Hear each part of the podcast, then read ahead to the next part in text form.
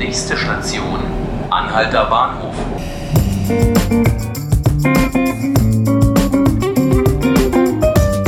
Hallo, liebe Zuhörerinnen und Zuhörer, herzlich willkommen zu 5 Minuten Berlin, dem Tagesspiegel-Podcast. Mein Name ist Ruth Ziesinger und hier bei mir ist mein Kollege Uli Zawadka-Gerlach. Ja, hallo. Uli, in Berlin und Brandenburg ist man seit Dienstagabend in heller Aufregung. Zumindest alle Personen, die irgendwas mit dem Wirtschaftsbereich zu tun haben. Denn da ist bekannt geworden, dass Elon Musk in der Nähe von Berlin in Grünheide eine Gigafactory, eine riesengroße Megafabrik, übersetze ich das jetzt mal, äh, plant, um dort E-Autos, elektronisch betriebene Autos zu produzieren. Das ist ein sehr großes Projekt, was viele Arbeitsplätze verspricht. Im Moment geht es um bis zu 8000 Arbeitsplätze, die dort neu geschaffen werden sollen. Alles freut sich und das treibt dann auch ganz interessante Blüten. Denn zum Beispiel der regierende Bürgermeister Michael Müller hat jetzt Flux die Metropolregion Berlin erfunden, die sich mit diesem Erfolg dieser kommenden Ansiedlung schmücken kann. Und der brandenburgische Wirtschaftsminister wiederum, der übrigens ein Parteifreund von Herrn Müller ist, der Herr Steinbach, der sagt, nee, nee, nee, nee, das war ein rein brandenburgisches Projekt, das Elon Musk jetzt in die Mark kommt. Uli, wer hat denn recht?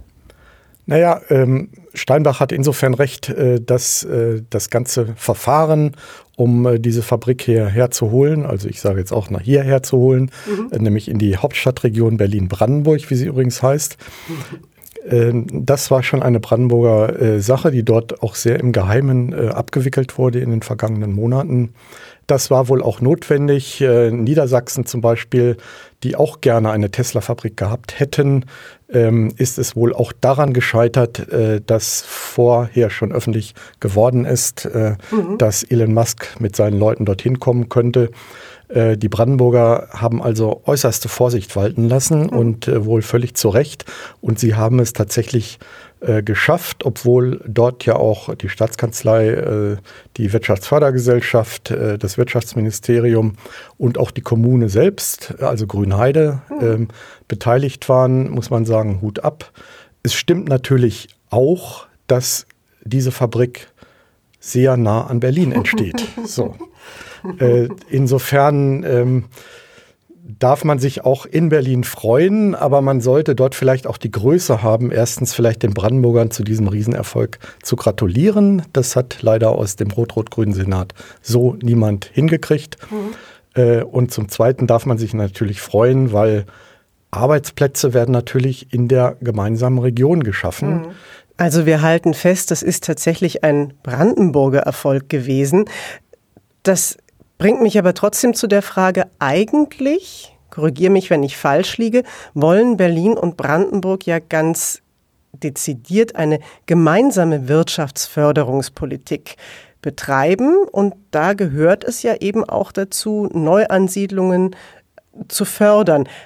Warum hat man denn dann dieses Projekt tatsächlich ganz getrennt voneinander gemacht? Also herrscht dann doch so eine Art Konkurrenzdenken zwischen Berlin und Potsdam? Es ist eigentlich eine alte Geschichte. Äh, seit 1990, nachdem das Land äh, Brandenburg entstanden ist, äh, gab es ja zunächst Versuche, beide Länder zu fusionieren, also mhm. Berlin und Brandenburg zu einem gemeinsamen Land äh, zu formen.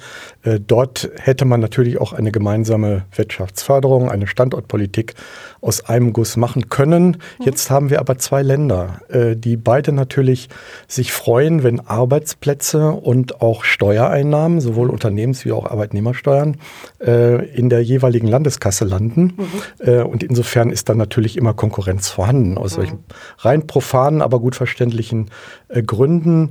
Äh, es hat immer mal wieder auch Versuche gegeben, eine gemeinsame Wirtschaftsfördergesellschaft zu gründen. Dazu ist es aber nie gekommen. Ich glaube, der letzte Versuch liegt gerade mal zwei Jahre her. Nun scheint es ja aber so, als ob Berlin trotzdem nicht ganz leer ausgegangen ist, beziehungsweise es tatsächlich auch eine Gründung in Berlin gibt, oder ist es eine Auslagerung, nämlich ein Designzentrum das im Zusammenhang mit dieser Tesla-Fabrik, der geplanten Tesla-Fabrik steht und das möglicherweise in Pankow seinen Standort finden wird. Was weiß man denn darüber? Man weiß eigentlich darüber bisher noch so gut wie gar nichts. Es wird ein, Desi äh, soll ein Design- und Entwicklungszentrum äh, werden und ich denke, so etwas ist in Berlin auch besser aufgehoben als äh, in Brandenburg. Berlin ist ein Wissenschafts- und Forschungszentrum äh, erster Güte, nicht nur deutschlandweit, sondern europaweit. Ich denke, äh, da hat äh, Elon Musk schon sich sicher das Richtige dabei gedacht. Wo es hinkommt, darüber gibt es bisher nur Spekulationen. Berlin hat nach wie vor eine Reihe von Gewerbeflächen, die auch möglicherweise zur Verfügung stehen, sowohl in Pankow wie auch in Marzahn-Hellersdorf, um nur mal zwei Beispiele zu nennen. Allerdings sind diese Flächen möglicherweise nicht groß genug und außerdem in Berlin hat man immer das Problem, wenn kein Bebauungsplan da ist. Wenn der nicht da ist, muss er erst gemacht werden und so etwas kann dauern und zwar mehrere Jahre. Mhm. In Pankow zum Beispiel planen sie erst 2025 einen solchen Bebauungsplan fertig zu kriegen. Ich glaube nicht, dass Tesla so lange warten möchte. Ja. Es wird ja jetzt sehr auch darüber ähm, gejubelt, dass es so viele neue Arbeitsplätze gibt. Auf der anderen Seite merken wir ja, dass gerade Fachkräfte immer mehr gesucht werden. Ist es denn tatsächlich realistisch davon auszugehen, dass beispielsweise jetzt die Menschen, die in der Lausitz jetzt dann nicht mehr in der Braunkohle arbeiten werden, dann äh, zu Tesla wechseln und dort E-Autos bauen können? Auch da ist noch viel Spekulation, weil niemand so genau weiß. Äh, es gibt da bisher eigentlich nur ein oder zwei funktionierende Tesla-Fabriken in den USA. Auch mhm. die in Shanghai ist ja noch im Aufbau. Und äh, die Frage ist eben, welche Arbeitskräfte braucht man? Batterieanfertigung ist weitgehend ein automatisierter Betrieb. Das heißt, vielleicht braucht man dafür gar nicht so viele Arbeitskräfte und vielleicht auch eher unqualifizierte. Äh, beim Autobau ist es vielleicht etwas anders, aber das sieht man ja auch bei den traditionellen Autobauern, auch in Deutschland. Es wird viel mit äh, Arbeitsrobotern äh, gearbeitet. Mhm.